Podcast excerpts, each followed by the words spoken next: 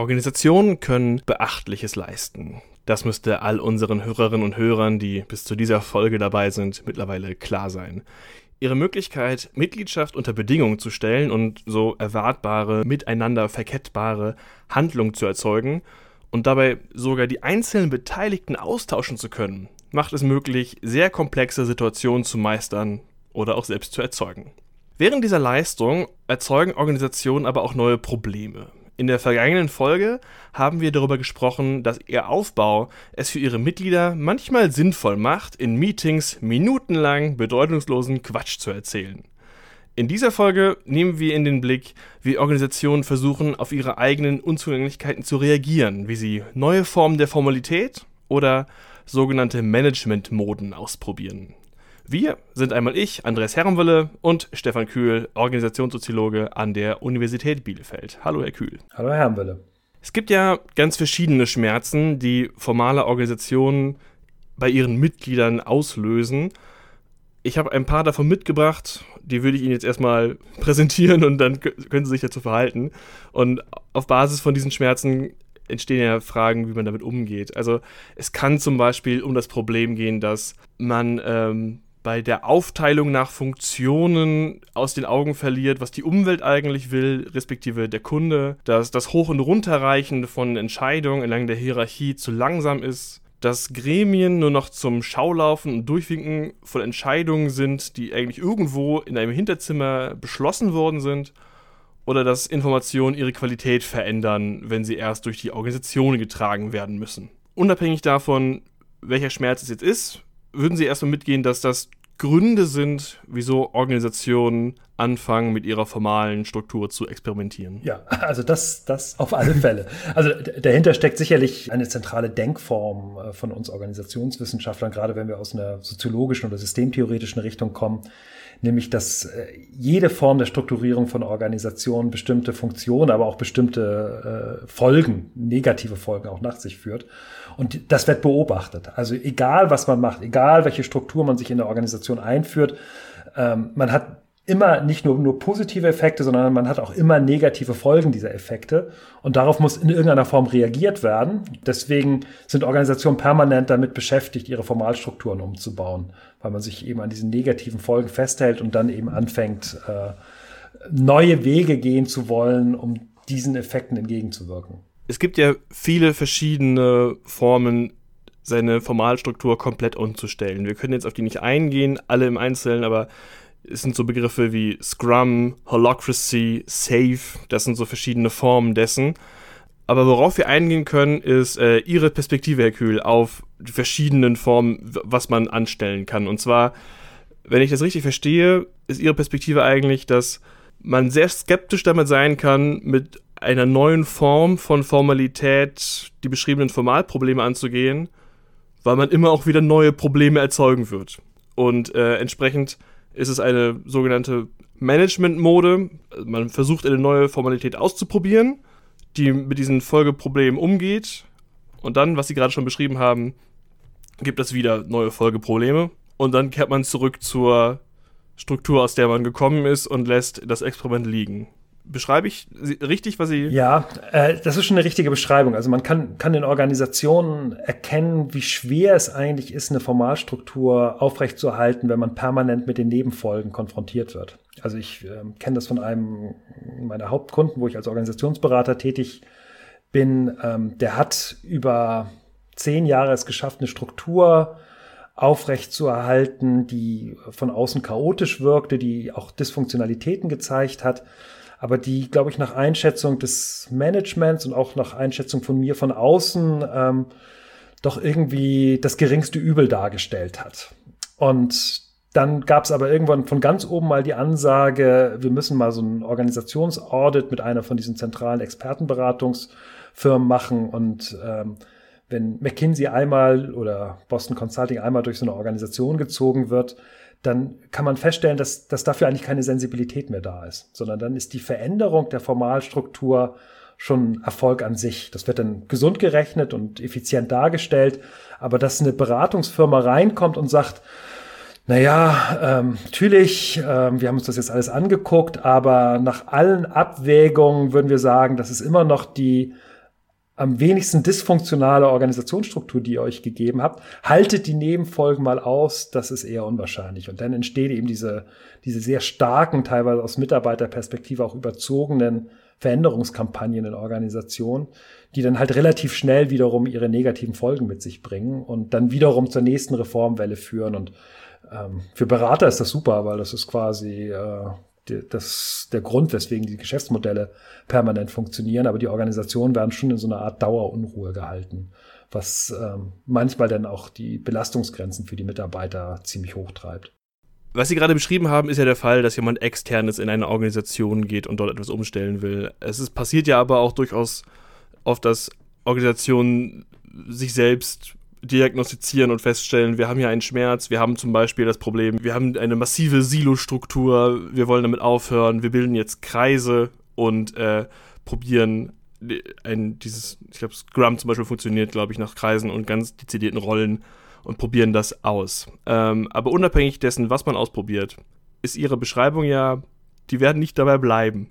Da haben sie ein sehr interessantes Allgemeinurteil über die, die Versuche von neuen Formalitäten weil indem sie ja sagen, das sind Management-Moden, drücken sie aus, das kommt und geht. Aber am Ende bleibt man bei dem, was seit, ich weiß nicht, 1890 funktioniert?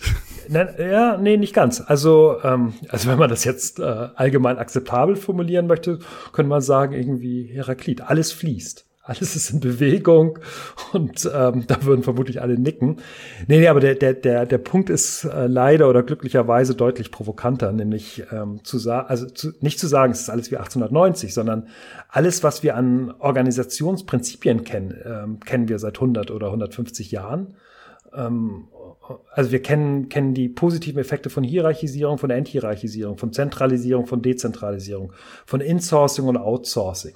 Also diese ganzen Management- ähm, die sich in irgendeiner Form auf die Formalstruktur der Organisation beziehen, die sind 100 Jahre alt und es gibt nichts Neues. Also auch selbst das, was jetzt heutzutage propagiert wird unter diesen Begrifflichkeiten, die Sie da dargestellt haben, die haben ihre Wurzeln vor etlichen Jahrzehnten und man kann da, da gute Kontinuitätslinien ziehen.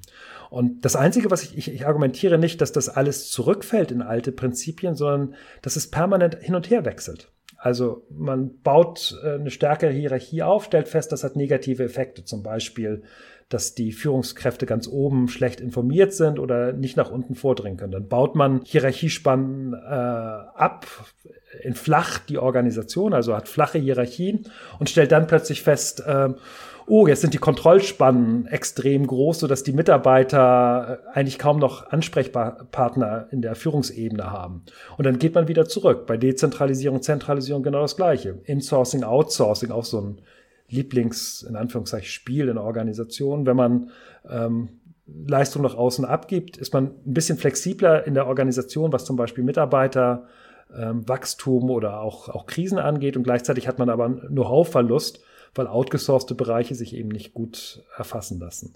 Also dementsprechend würde ich sagen, ja, wir haben es eigentlich mit ähm, einem permanenten Wechsel zwischen 10, 15 Managementprinzipien zu tun, die aber jedes Mal in den Diskursen als was sensationell Neues oder als der, der letzte heiße Scheiß dargestellt wird, was aber nicht dem entspricht, was äh, die eigentliche Wirkung in der Formalstruktur bezweckt. Da ist es nicht neu, sondern allgemein bekannt je nachdem, wie schnell diese Wechsel kommen, ist das ja für alle beteiligten Mitglieder erstmal ein Schmerz an sich, dass man andauernd irgendwas Neues ausprobieren muss und jetzt wieder das andere kommt.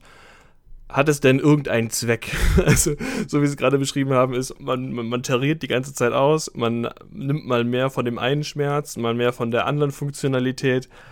Ähm, hat es irgendwas Gutes außerhalb dessen, dass endlich mal der andere Fuß wehtut, gewissermaßen, wenn man sich von einer Managementmode in die nächste hangelt. Ja, also äh, Managementmoden äh, muss man sich angucken. Also ich bin, ich bin nicht prinzipiell gegen die Nutzung von Managementmoden, wenn es Veränderungsprozesse in Organisationen gibt.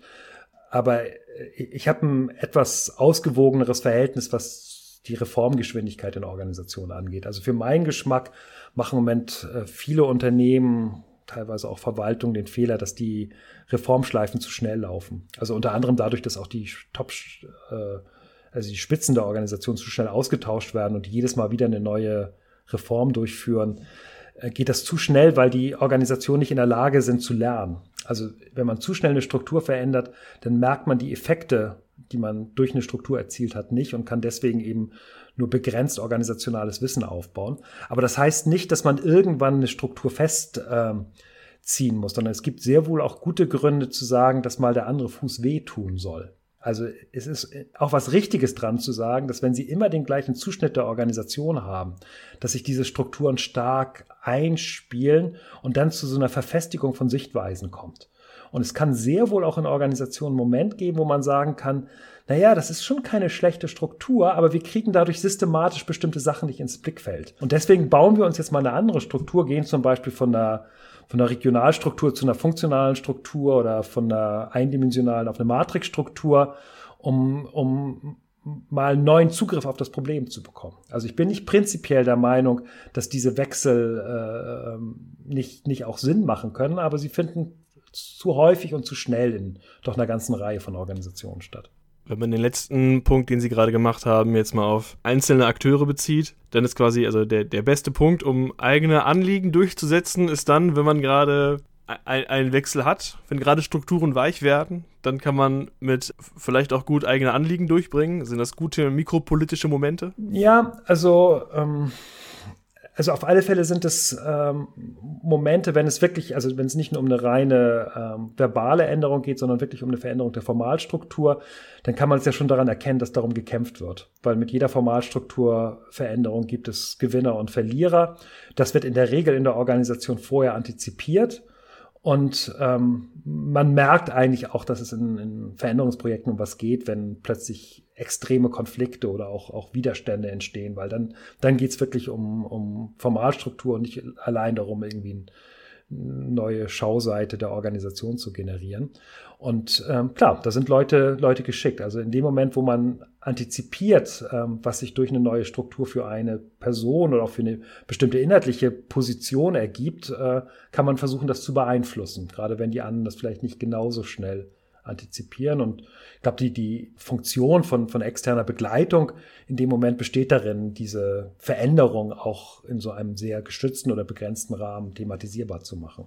Ich hänge noch an einer Beschreibung, die Sie davor getroffen haben, und zwar, äh, dass alles, was äh, Organisierung ausmacht, wurde in den letzten 150 Jahren bereits beschrieben. Das ist ja der Grund, wieso die darauf, Sie darauf kommen können, das Management Mode nennen zu können, weil Sie sagen, das Neue gibt es nicht mehr. Das ist ja relativ einzigartig im Blick auf Arbeit allgemein, weil dann, das heißt, also in allen anderen Bereichen sind ja neue Sachen passiert. Es gibt neue Zielsetzungen, es gibt neue Programme, neue Produkte, es gibt neue Anforderungen in der Qualifikation und es gibt gewissermaßen, auch wenn Sie das anders sehen, durch die Digitalisierung andere Arten von Kommunikationswegen. Was müsste ein Format der formalen Organisierung können, damit sie sagen, oh ja, das ist tatsächlich was Neues. Also es ist eine relativ kontrafaktische Frage, glaube ich, aber ich will es trotzdem versuchen. Was sind Eigenschaften, also ganz allgemein, wo sind Eigenschaften oder Effekte, die eine Methode haben müsste, damit man, damit sie sagen, das ist keine Mode, das ist gekommen, um zu bleiben?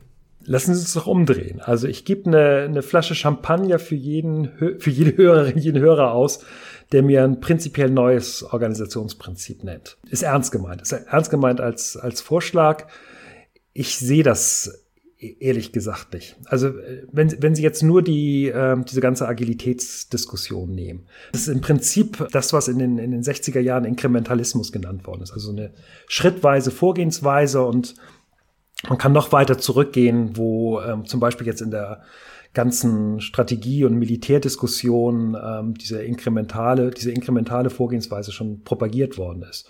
Oder nehmen Sie die ganzen Konzepte von Dezentralisierung oder von Selbstorganisation. Finden wir vor dem Ersten Weltkrieg im Managementdiskurs. Also all das, was im Moment gerade propagiert wird, sind Organisationsprinzipien, die schon mal ausprobiert worden sind. Insourcing, Outsourcing, also die Idee, bestimmte Aufgaben oder bestimmte Felder nach außen rauszugeben, kennen, kennen wir schon bei den, bei den Webern als Idee, wo eben die Leute nicht als Organisationsmitglied eingestellt worden sind, sondern die haben dann halt in Heimarbeit ihre Produkte entsprechend geliefert. Und ähm, da, das heißt also, die, die, äh, die Prinzipien sehe ich im Moment nicht und bin aber bereit, mich überzeugen zu lassen. Ähm, ich finde das auch faszinierend. Ich finde es auch faszinierend, dass es immer die gleichen 10 oder 15 Organisationsprinzipien, die, die man beobachten kann. Aber ich sehe sie bisher nicht, sondern ich sehe lediglich eine verbal, auch häufig geschickt gemachte ähm, Neuigkeitsdramatisierung äh, in der Propagierung äh, von eigentlich altbekannten Prinzipien, die man nur deswegen nicht erkennt, weil halt die ähm, das Geschichtsbewusstsein im Management oder in Organisationen generell sehr gering ist. Man vergisst das halt sehr schnell, was man vor 30 oder 40 Jahren mal gemacht hat. Ja, da man vergisst, was Weber im 19. Jahrhundert gemacht haben. Ja, äh, das auch, aber das Faszinierende ist eigentlich, dass äh, in jeder Organisation gibt es ja so die, die zwei, drei, die halt irgendwie auch so eine historische Sensibilität haben. Manchmal sind es auch ein bisschen mehr. Ähm, und die dann sagen, ja, dieses Strukturprinzip, das haben wir doch vor 30 Jahren mal in der Organisationsreform so und so durchgeführt und die dann irgendwie in ihre Schublade greifen und dann so ein vergilbtes Dokument rausziehen, wo, wenn man sich das anguckt, natürlich das nicht mehr den Ansprüchen einer modernen PowerPoint-Präsentation entspricht, aber die Organisationsprinzipien sich gar nicht so stark von dem unterscheiden, äh, was da jetzt aktuell gerade gerade in der Organisation propagiert wird. Ich glaube, die Leute hasst man, wenn man selbst an der, äh, an der Spitze steht, oder? Weil die, die, die führen ja das Prinzip dessen, wir machen was Neues. Und die, alles, was wir gerade besprochen haben, als äh, man kann Beweglichkeit erzeugen, man kann blinde Flecken sichtbar machen, weil man die Perspektive wechselt, all das wird ja dann torpediert. Ja, ähm, ja, ich äh, glaube, es ist richtig beschrieben. Ähm, das, das sind dann halt so diese Widerständler, die mit dieser Aussage, das hatten wir doch alle schon mal, die, die den Reformprozess stören. Man könnte es auch drehen. Also man könnte ja, also gerade wenn es um die Antizipation von bestimmten Folgen einer Organisationsreform geht, könnte das äh, ja auch eine Ressource sein, die man in der Organisation nutzt.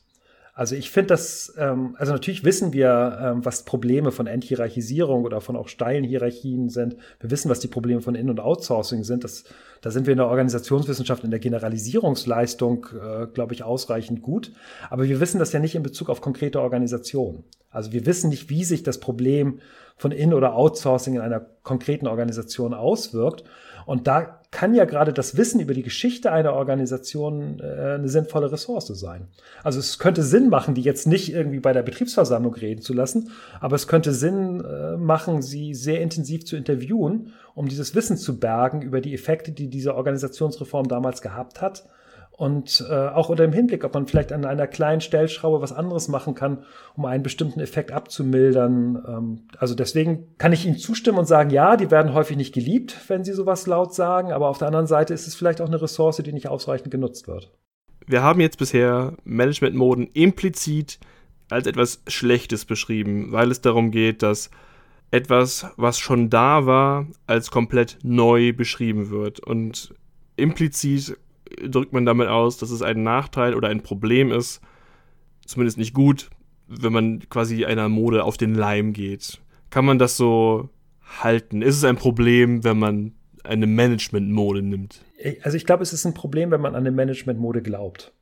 Also meine Kritik an der äh, aktuellen Diskussion über Agilität, ähm, Purpose-Driven Organizations oder was da im Moment gerade alles propagiert wird, ist, dass die Berater und teilweise auch die Manager, die das in Organisationen umsetzen, dass die sich mit dieser Management-Mode identifizieren. Die halten das für ein richtiges Organisationsprinzip. Und das halte ich für einen Fehler. Und zwar deswegen, weil insgesamt das Spektrum dessen, was man in der Organisation an Möglichkeiten hat, um eine Organisation zu bilden, dadurch reduziert wird. Das heißt aber nicht, dass wenn ich jetzt äh, selbst Führungskraft oder Berater in einer Organisation bin, dass ich nicht eine instrumentelle Beziehung zu Managementmoden bekommen kann.